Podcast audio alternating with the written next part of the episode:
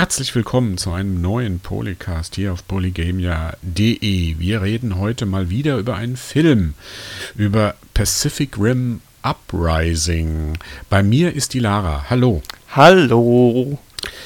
Pacific Rim Uprising, Uprising der Uprising. Up, up, oh Gott, das ist fängt schon gut an, aber ich passe ich pass mich dem Film an. Ähm, Pacific Rim Uprising ist der äh, Nachfolger von Pacific Rim von äh, Guillermo de Toro, der gerade ja so in die die die höchsten Weihen bekommen hat, äh, indem er äh, für Shape of Water einen Oscar bekommen hat. Damals äh, war Pacific Rim so, habe ich so ein bisschen das Gefühl gehabt, das war so ein bisschen so ein Herzensprojekt von ihm. Er wollte ein bisschen was mit Monstern, mit großen Robotern und so weiter machen. Diesmal hat er nur produziert, er hat noch nicht mal am Drehbuch äh, mitgeschrieben. Äh, Regie führt Stephen S. Denied, mhm. den man eher aus dem Fernsehen kennt. Also der hat da unter anderem, ich sag mal, für Buffy äh, geschrieben und er hat äh, Daredevil äh, als Art Showrunner äh, betreut. Jetzt halt Pacific Rim Uprising. Äh, Lara, erzähl doch mal kurz, um was es in dem Film geht. Also im Pacific Rim Uprising folgen wir der Geschichte aus dem ersten Teil ein paar Jahre später. So, äh, ja, ich würde mal so sagen, so ungefähr fünf bis sieben Jahre vielleicht maximal. Und ähm, die Kaijus aus dem ersten Teil wurden ja erfolgreich besiegt. Der äh, Riss im Pazifik wurde geschlossen. Und deswegen ähm, äh, hat sich die Welt auch so ein bisschen wieder erholt, aber ähm, die Jägertechnologie ist natürlich immer noch da und deswegen wird da so ein bisschen Schwarzmarkt mitbetrieben von äh, mit den Überresten der Kaijus und mit ähm, Jägertechnologie, die man so äh, gefunden hat oder die versucht wird nachzubauen. Und der ähm, junge Mann Jake Pentecost, der Sohn des Helden aus dem ersten Teil.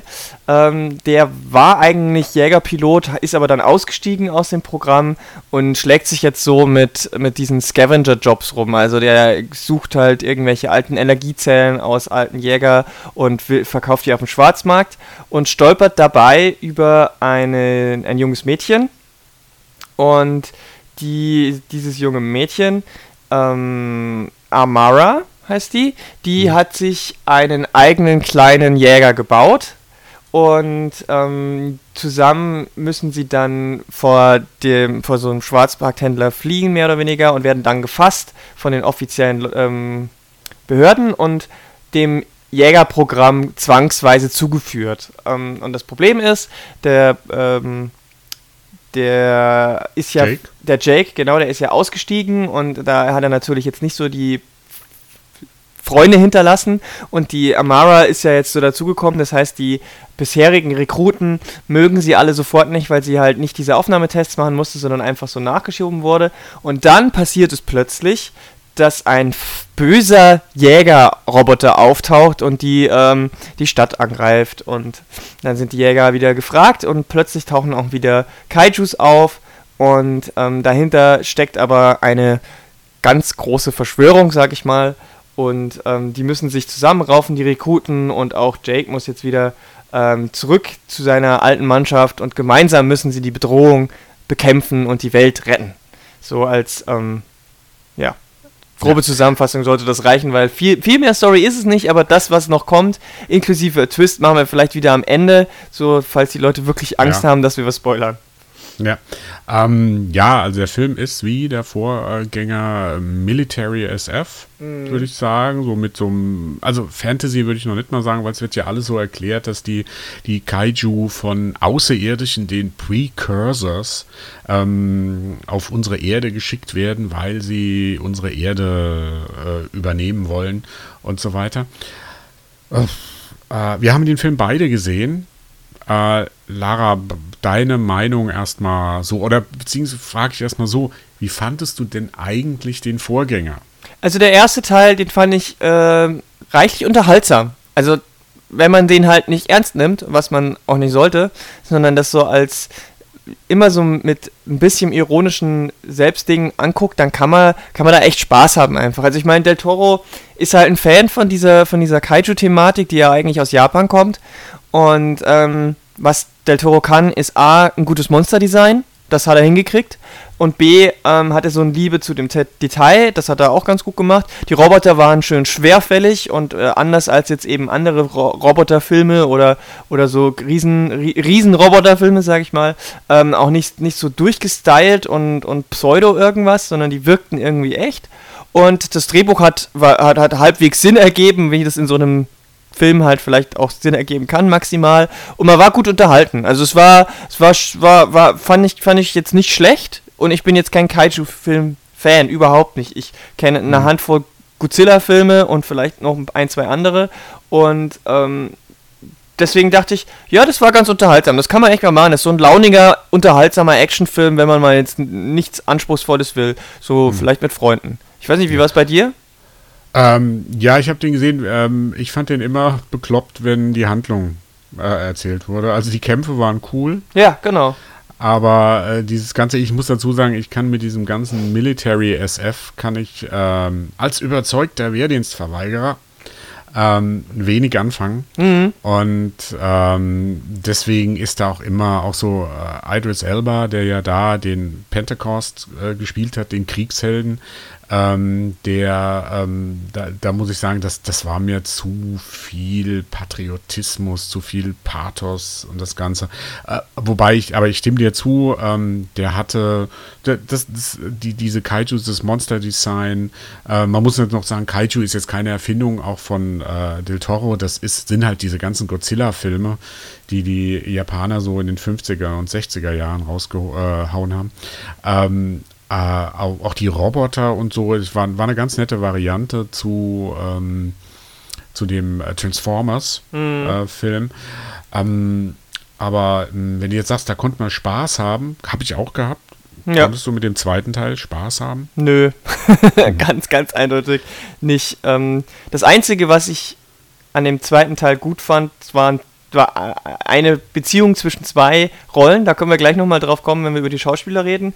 Aber ansonsten, also alles das, was mir eigentlich an dem ersten Teil noch Spaß gebracht hat, war beim zweiten überhaupt nicht mehr da. Also die, mhm. ähm, die haben sich halt irgendwie überhaupt keine Gedanken gemacht, das Ganze kreativ auch weiterzudenken, sondern ja einfach, also das ist maximal war das more of the same.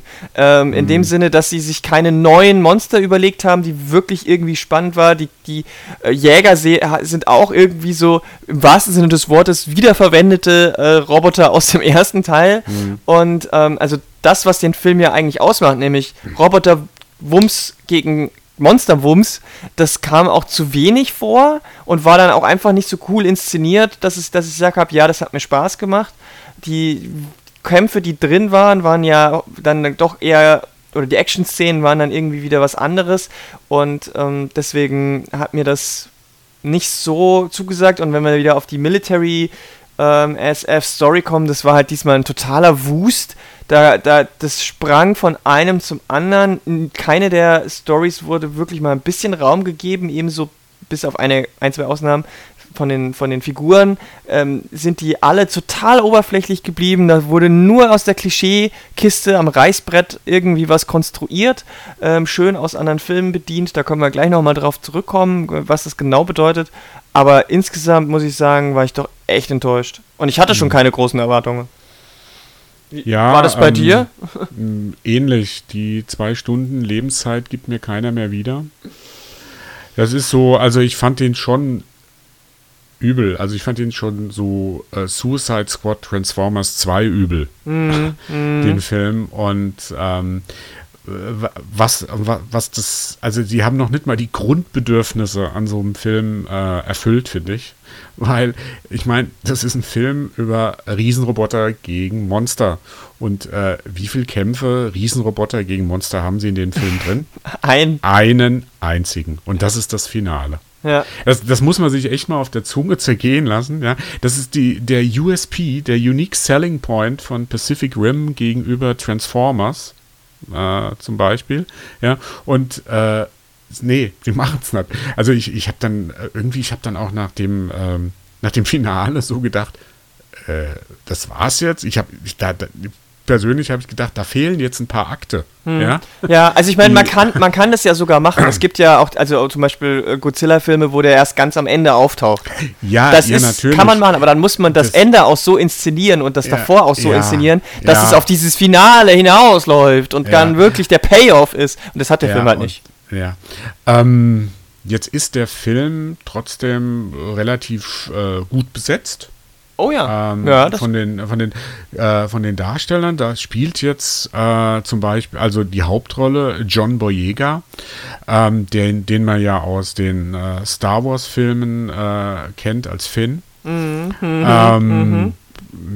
Wie fandest du ihn jetzt? Also für mich war es so ein bisschen so ein ah, es klingt jetzt so abwertend, wenn ich so sage, so ein bisschen pummeliger Held, der dann so auf den, auf den Macho machen soll und auf den Superstar, äh, der, der, der beste Pilot, der, den sie je hatten, der aber äh, irgendwie dann doch vom rechten Weg abgekommen ist, warum auch immer, ob es ein Vatertrauma oder sowas war.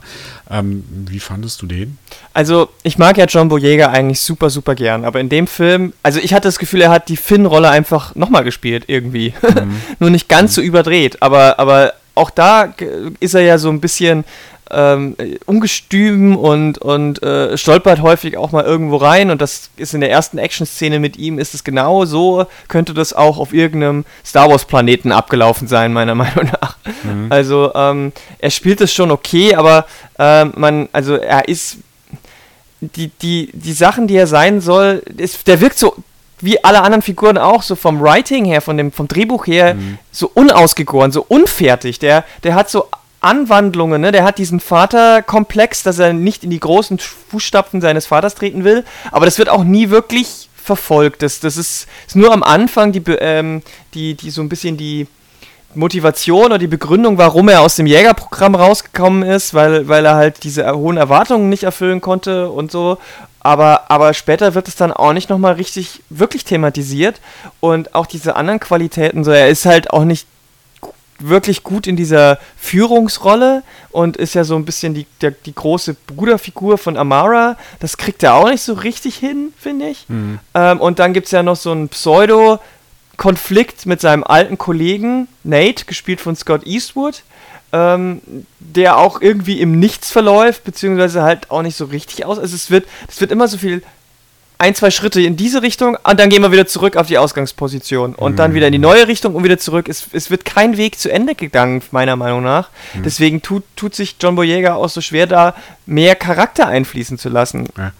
Ähm, ich denke auch, dass es eigentlich gar nicht so die Schuld von äh, John Boyega ist. Mhm, dass die, äh, die Rolle nicht funktioniert. Die, die Rolle ist als eine bloße Behauptung geschrieben. Also diese, ähm, diese Sache zum Beispiel, also äh, man muss ja überleben, was, was er alles sein soll. Er ist, er wird eingeführt als so ein Partytyp. Ja, der lieber sich zusäuft, der lieber Party macht, ähm, als dass er seiner, seinem Call of Duty sag ich mal, folgt, ja, der, oder seinem Vater folgt äh, oder seinem Talent folgt, er macht das. Und ähm, da muss man sagen, das wird ja gar nicht weitergeführt diese, diese Rolle. Nee. Also, wenn du ihn so einführst, dann musst du sagen, das ist ein Typ, der es extrem locker nimmt, der äh, Probleme mit Alkohol hat, der Probleme mit Drogen hat und so weiter und so fort. Und das ist überhaupt nicht drin in dem Film. Ja, ja. nur oder, oder nur so die ersten 20 das Minuten. Nur am Anfang. Also es gibt eine, Anfang. Äh, es gibt eine Szene, wo er dann mit Nate spricht und sich nebenher so ein riesen krasses, mega süßes ja, gut, Dessert macht. Und ab dem Zeitpunkt kommt es nie wieder vor. Ja, wobei ich auch mit diesem mega großen Dessert, ich meine, das ist immer noch was anderes, als wenn du dich zusäufst oder von Depressionen geplagt, weil das, es ist ja im Grunde genommen, ist er ja eine Figur, die, würde ich sagen, schon so ein bisschen von Depressionen und so, äh, also. Da, er hat zumindest an, ein Trauma, das ist klar. Ein Trauma, ein Trauma oder so, also einen psychischen Knacks weg hat, ähm, der überhaupt nicht in dem Film irgendwie näher zum Tragen kommt. Es, es wird nachher, er, er fühlt sich, er, er führt sich auch nachher relativ leicht und schnell in die Rolle des Piloten wieder ein. Er zögert da eigentlich kaum, um seinen, äh, um, um, um seinen Kameraden zu helfen und so weiter.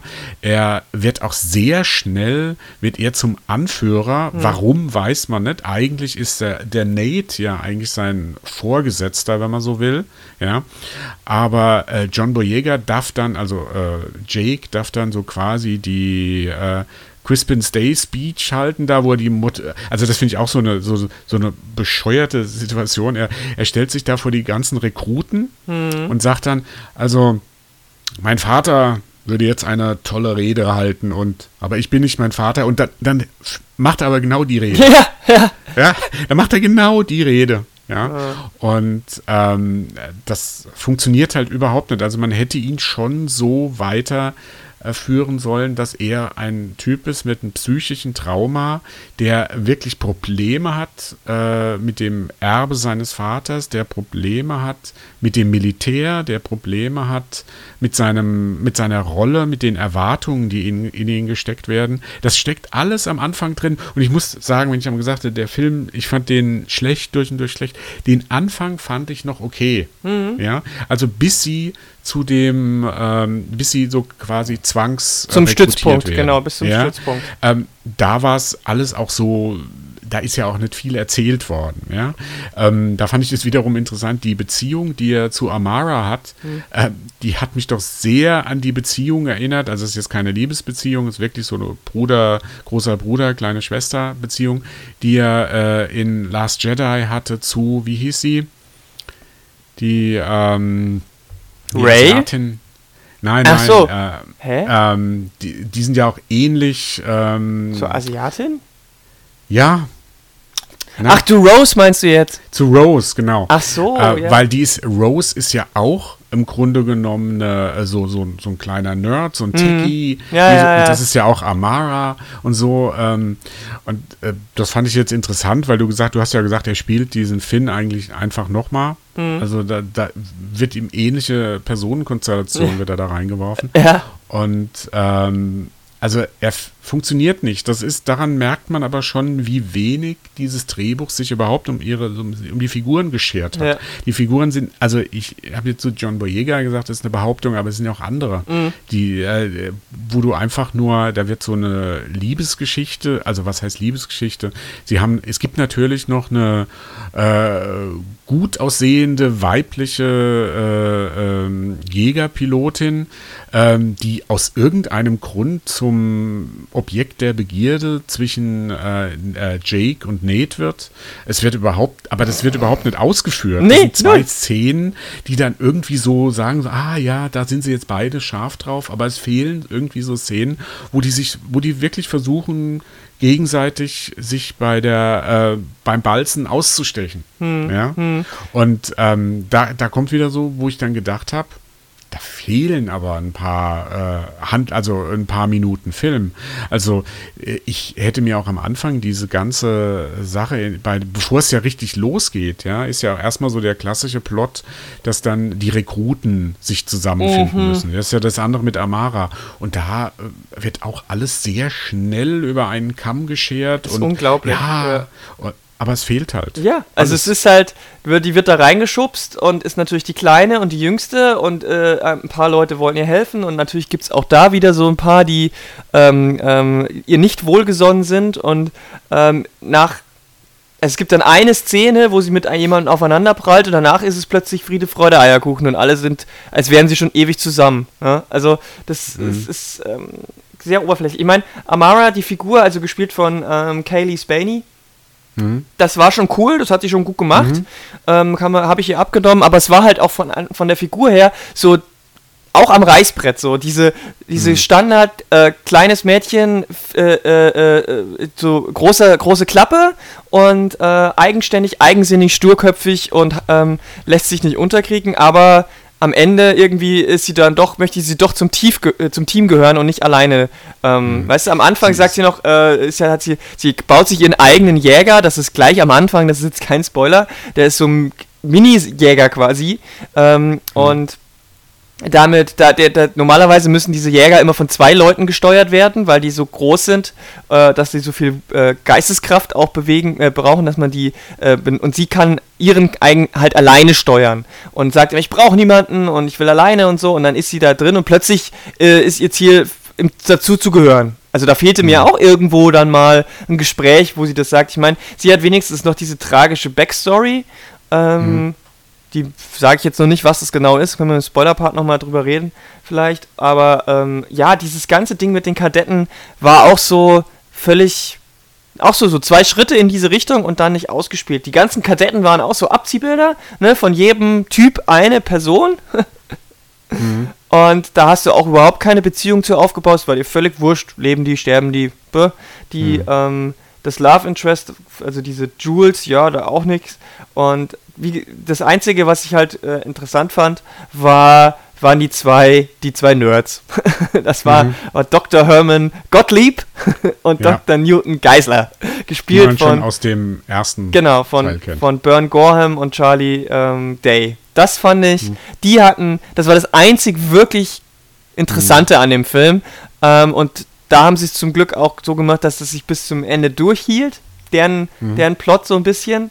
Ähm, aber das alleine. Das war, auch der, das war eigentlich die interessanteste Personenkonstellation. Ja. Also ich, ähm, da können wir nachher nochmal, weil da sind wir ein bisschen so im Spoiler-Territorium. Ja. Äh, ähm, was ich noch zu der Amara sagen wollte, sie war, die hat auf mich so gewirkt wie so eine junge Ellen Page. Ja, ja, genau. Also das war genauso, so kann man sich das vorstellen. Also wenn, wenn, wenn die Zuhörer jetzt den Film vielleicht noch nicht gesehen haben, ähm, sie hat mich wahnsinnig an Ellen Page erinnert.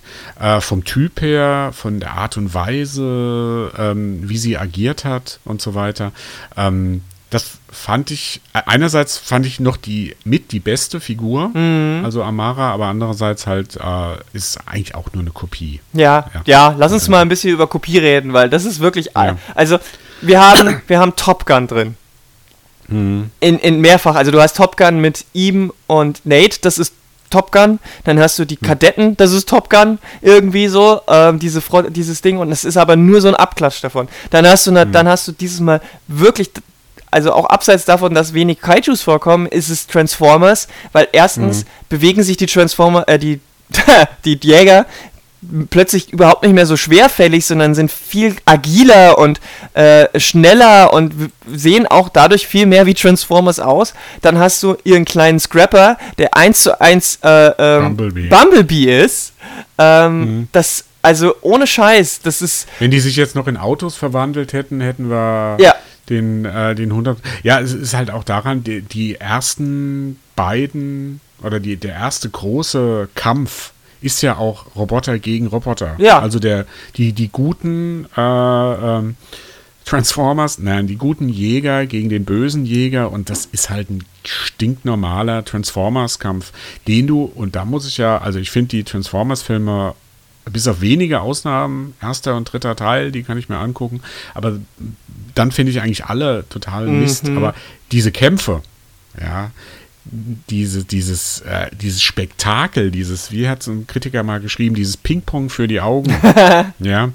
Ähm, das, ich weiß leider nicht mehr, wer das geschrieben hat, war, glaube ich, irgendein Franzose oder so. Ja. Ähm, dieses Ping-Pong für, also diese Wow-Effekte, das hat Bay halt deutlich besser Ja, auf jeden Fall. Da muss man sich halt vorstellen, das ist ein relativ einfacher äh, Kampf, den die da ausführen. Der ist nicht besonders gut choreografiert.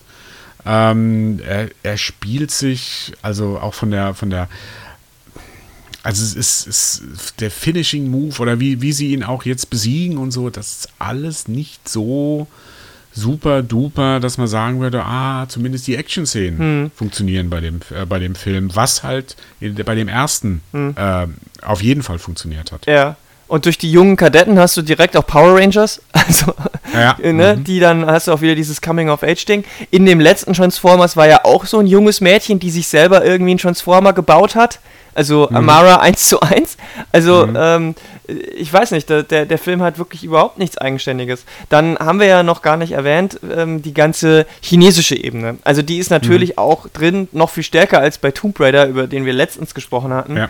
äh, ist diese Ebene natürlich drin, damit der auf dem asiatischen Markt gut performt. Mhm. Ähm, da finde ich auch gut, dass sie das ein bisschen anders ähm, sich storymäßig ein bisschen äh, anders gemacht haben. Damit, da können wir wirklich erst im Spoiler-Part drüber reden.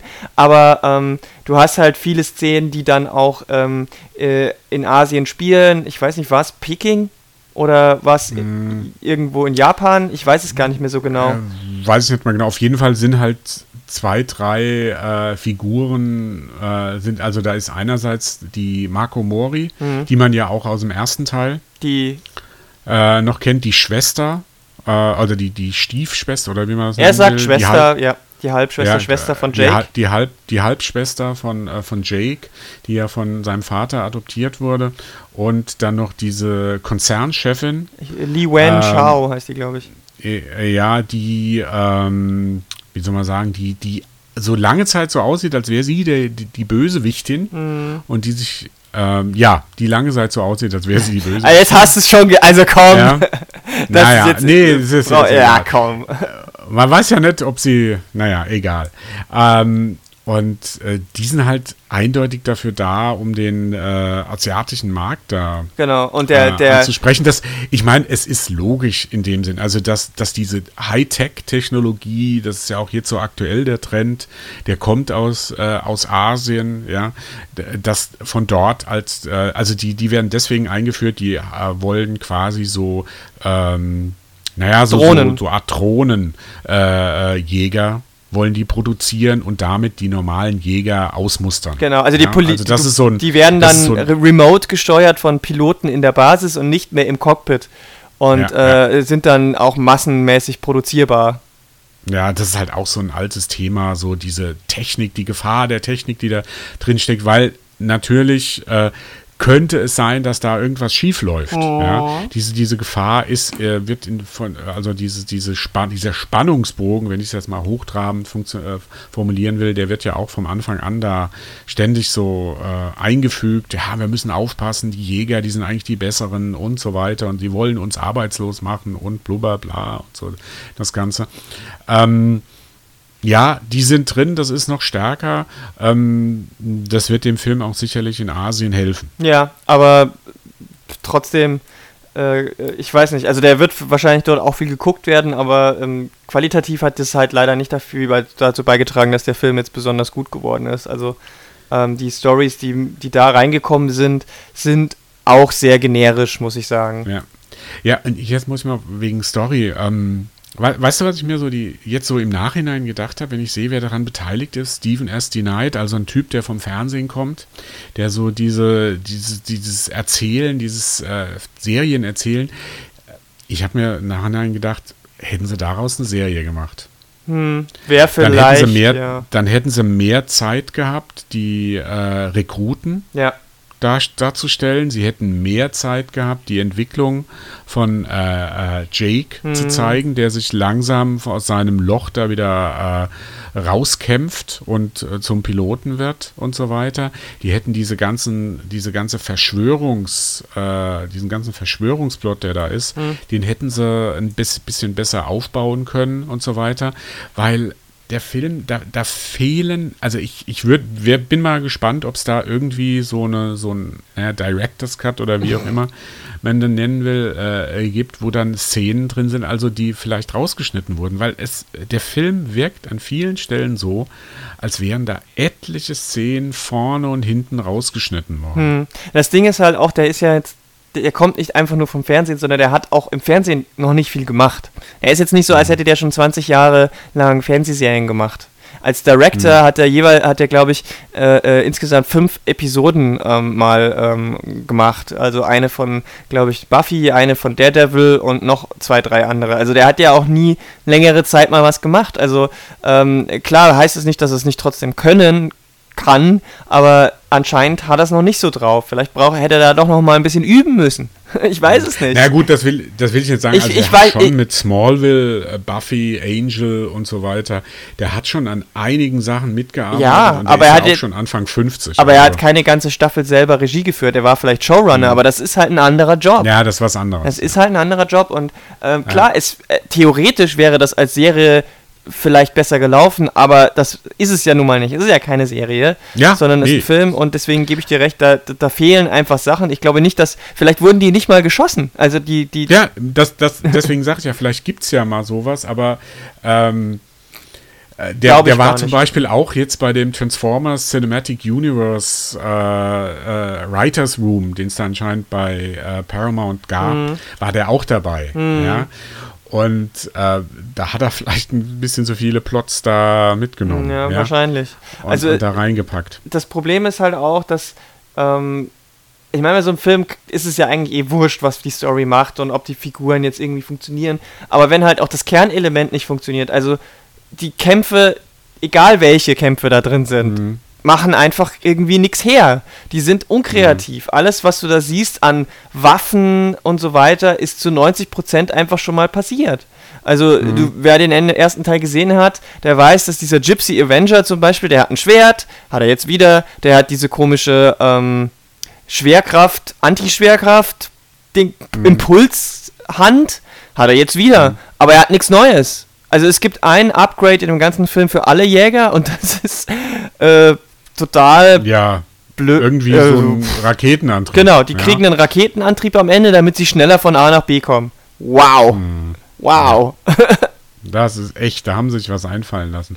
Nee, also das ist ähm, nicht so doll. Wollen wir jetzt vielleicht zum äh, Spoiler-Part Ja, ich, würde sagen, ähm, übergehen? Wir haben jetzt ja schon ein bisschen gespoilert. Also ich. ein bisschen hast du ja eh schon, aber bevor wir in den Full-Spoiler gehen, sage ich mal so, es kam die Tage ein Trailer von diesen Ah. Asylum Rip-Off-Filmstudios raus. Ihr wisst ja, die machen das, äh, das sind ja glaube ich auch die, die Sharknado groß gemacht haben, aber die haben, sind vor allem dadurch äh, immer wieder Entscheidung, dass sie große Franchise nehmen und dann ähm, Rip-Offs machen. Die haben zum Beispiel auch Transformers gemacht und die heißen dann Transmorphers. Ich glaube, die hatten statt Tomb Raider haben sie auch irgendwas, da war es dann äh, äh, weiß ich nicht, Fu- Funeral? Nee, nicht Funeral, irgendwas, also war halt auch irgendein Ding und jetzt haben sie mit ähm, Atlantic Rim äh, haben sie auch wieder einen Film und dieser Trailer allein zeigt halt mehr Kaiju-Gekloppe als der ganze Pacific Rim Uprising. Also vielleicht schaut ihr euch lieber den an, der ist wenigstens so trashig, dass man drüber lachen kann und noch ein bisschen unterhalten wird.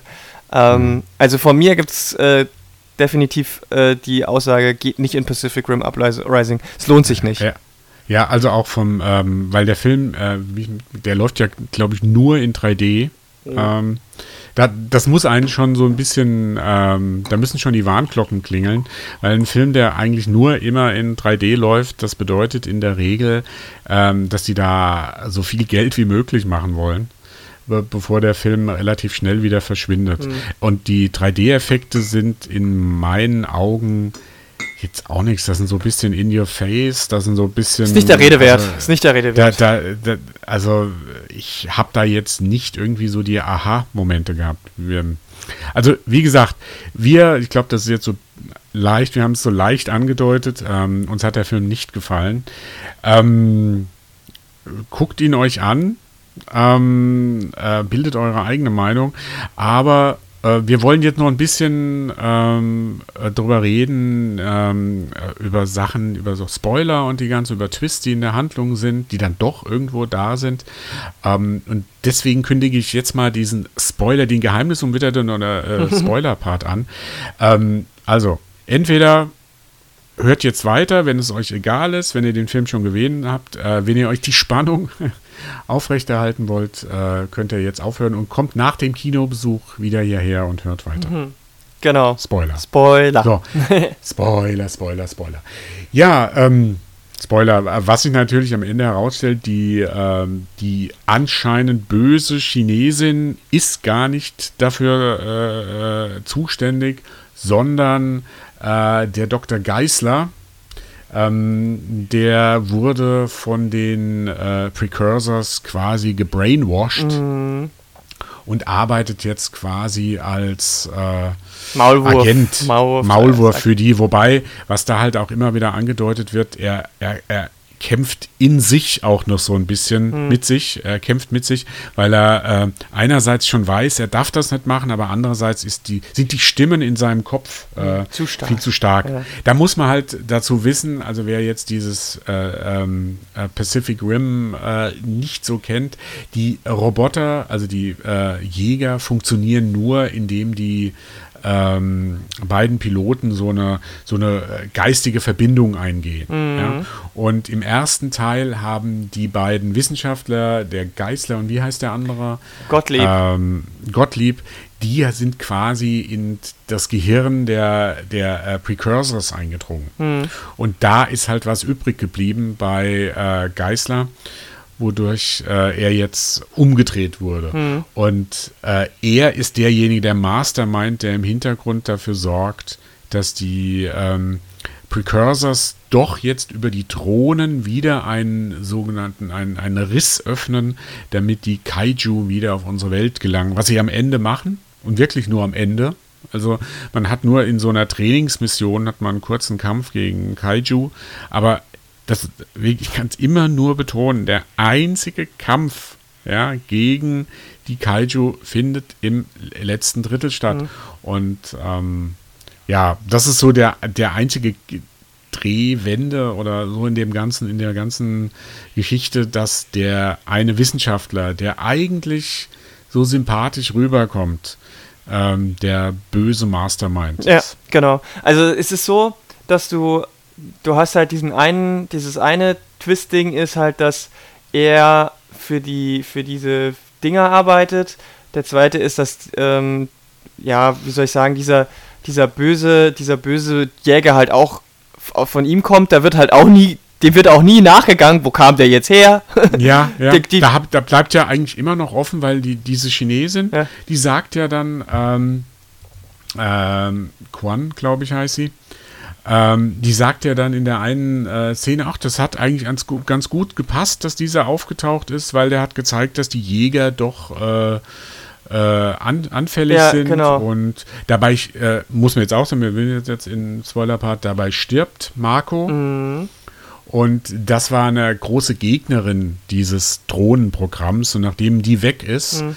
äh, können diese Drohnen quasi gebaut werden. Aber natürlich geht es schief. Natürlich werden diese Drohnen ja von dem äh, Dr. Geisler so programmiert, dass sie ein, äh, dass sie quasi, sie sind innen schon infiziert ja. quasi von den Precursors und verwandeln sich in so halb Kaiju, Kaiju ja. die am Ende dann versuchen, dieses, äh, diesen Riss zu Genau. Öffnen. Und wie fandst du das? Das war ja so das einzige kreative Ding, was sie wirklich hatten äh, in Sachen Kaiju, war ja diese mutierten Jäger. Und da muss ich sagen, boah, also das, das war, die waren gesichtslos, die haben mich zum keinen Zeitpunkt irgendwie, fand ich die bedrohlich oder cool oder böse oder sonst irgendwas. Es war einfach nur, oh Mann, könnt ihr die jetzt endlich naja, besiegen? Ja, ich meine, das war ja das Problem, dass es halt wirklich nur am Ende kommt. Das hätten die gleich am Anfang machen müssen. Dann hätten wir so ein bisschen so einen kleinen Horroreffekt. Dann hätten wir so ein Geheimnis. Was ist denn jetzt da passiert? Wieso hat er sich so verwandelt?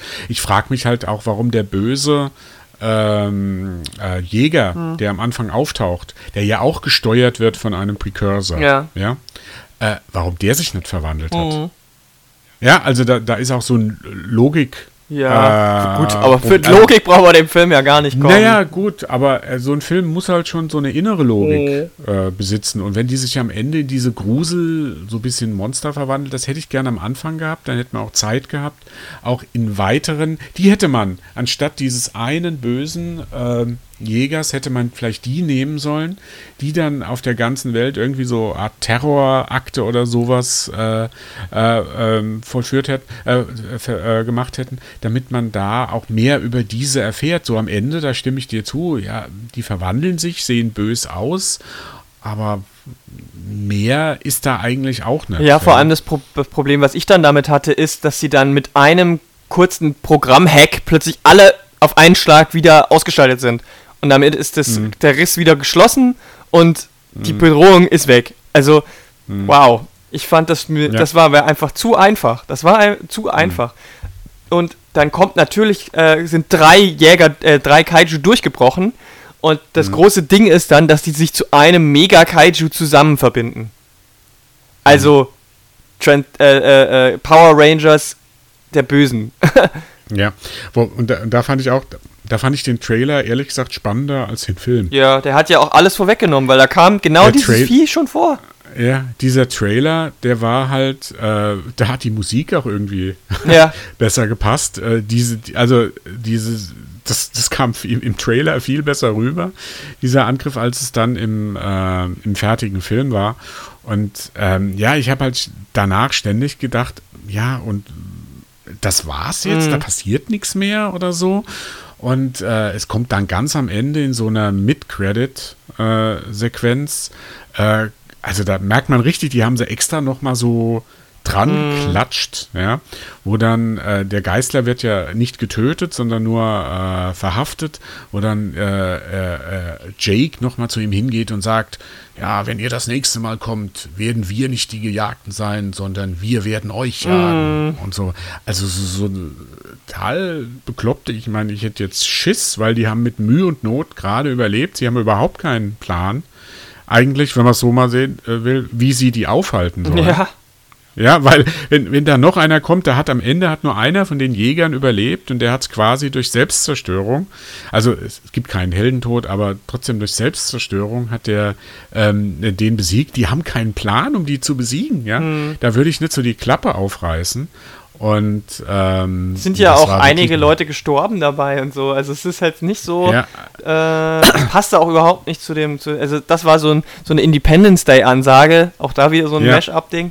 Ähm, ja, ich fand, wie gesagt, also die, die gerade am Anfang, wie sich Dr. Herman und Dr. Newton so zusammenkabbeln mhm. und so, das hatte eine schöne Dynamik, die ist natürlich dann gebrochen worden, weil als sich dann rausgestellt hat, dass Geisler der Böse ist, haben die einfach nicht mehr zusammen irgendwas gemacht und die hatten dann auch kein Zusammentreffen mehr, was ich auch ein bisschen schade fand.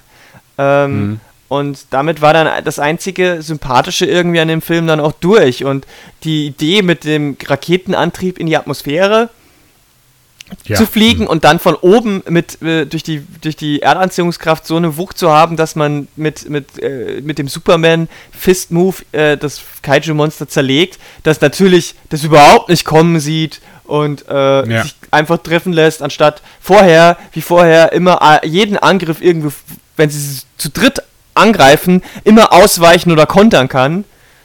Mhm. Naja, also ja, ja äh, gerade diese letzte Ansage, wo du gesagt dieses äh, Independence Day, also diese, wir werden euch jetzt sagen, da muss man halt auch sagen, wie schlecht das strukturiert ist, das Drehbuch. Das hätte eigentlich ähm, sein Kollege machen mhm. müssen, ja, diese Ansage. Also er hätte, ähm, äh, der Gottlieb hätte zu dem Geißler gehen müssen, so und quasi sagen müssen, jetzt kommen wir. Dann hätte ich, dann hätte das irgendwie noch so eine Beziehung, weißt du, dann hätte es so eine, diesen, diesen Plot zwischen den beiden, weil du gesagt hast, die treffen sich ja gar nicht mehr, mhm. ja. Der sagt dem nur, ich bin der Böse und das war's dann, ja.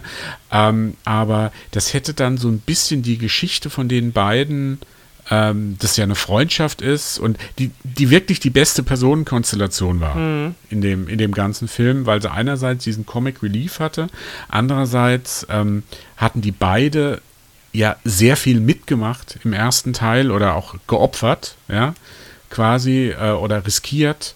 Und äh, das fehlt halt da und das hätte aber die Geschichte der beiden nochmal zu Ende gebracht. Mhm. Also auch nur ein weiteres Beispiel dafür, wie, wie unsauber da am Drehbuch gearbeitet wurde. Und man muss bedenken, da haben, wie viele Leute haben am Drehbuch? Vier Leute mhm. haben am Drehbuch geschrieben. Vier Leute. Ja. Es das ist schon. Ein Armutszeugnis also. für alle vier, leider. Ja. Ja. Ja, also, ähm, ja, und, und ähm, die tragische Backstory von Amara kann man ja auch noch kurz drauf eingehen. Die ist eigentlich, die ist nämlich aus dem ersten Teil und ähm, mhm. da ist es so, dass als ein Kaiju angegriffen hat, hat sie ihre ganze Familie verloren. Und mhm. deswegen hat sie sich zum Auf zur Aufgabe gemacht, fürs nächste Mal bereit zu sein und sich ihren eigenen kleinen Jäger zu bauen. Und das war's. Das kommt dann einmal noch vor, wenn sie zum ersten Mal versucht, mit Jake diese, diese äh, Bewusstseinsverknüpfung äh, für den, fürs Jägersteuern aufzubauen und dann nie wieder. Hm. Ja, also da, da wird auch völlig egal. Ange wieder, ja. wieder mal so angeteased, so Sachen, die da nachher nicht aufgelöst werden. Ja, also ich glaube, wir könnten jetzt hier noch ähm, ja, eigentlich nicht. Wir könnten, glaube ich, nicht mehr Stunden nee, äh, nee, über, ich, ich wüsste nicht mehr, was den ich Film jetzt noch sagen soll, äh, aber es ist. Weil der, der Film ist es eigentlich nicht wert. Also es ist eine Enttäuschung auf ganzer Linie. Selbst ich habe nicht viel erwartet. Bin kein großer Fan von dem ähm, äh, Vorgänger gewesen, ähm, aber dass es dann so platt und äh, billig und unkreativ und unlogisch und schlecht wird, ähm, hätte ich dann auch nicht gedacht. Also für mich ist es, der ist schon so ein bisschen der Frontrunner für äh, der schlechteste Blockbuster des Jahres. Ja, definitiv. Ähm, da muss klar, wir haben jetzt erst äh, März, da kann noch viel passieren. Ja, ja. Aber ähm, also der hat schon gut vorgelegt. also das muss man schon sagen. Ja. ja. ja. Da, liebe Zuhörer, vielleicht haben wir aber auch total Unrecht. Ja, Und vielleicht haben wir das möchte ich ja jetzt eigentlich die, die Meta-Ebene vollkommen übersehen. Ja. Vielleicht haben ja. wir irgendwie so versteckte Easter Eggs vollkommen übersehen. Vielleicht äh, sind wir da einfach äh, nicht firm genug in diesem ganzen Pacific Rim Kaiju Genre. Ähm, für uns war es eine große Enttäuschung. Ähm, aber vielleicht war es bei euch anders. Ähm, oder vielleicht stimmt ihr uns zu. Wir würden uns über jeden Kommentar freuen, der bei uns auf der Seite, auf Facebook oder auf Twitter äh, hinterlassen wird. Und ähm, bis zum nächsten spannenden Polycast hier auf Polygamia verbleiben die Lara. Tschüss. Und ich. Mach gut. Tschüss. Tschüss.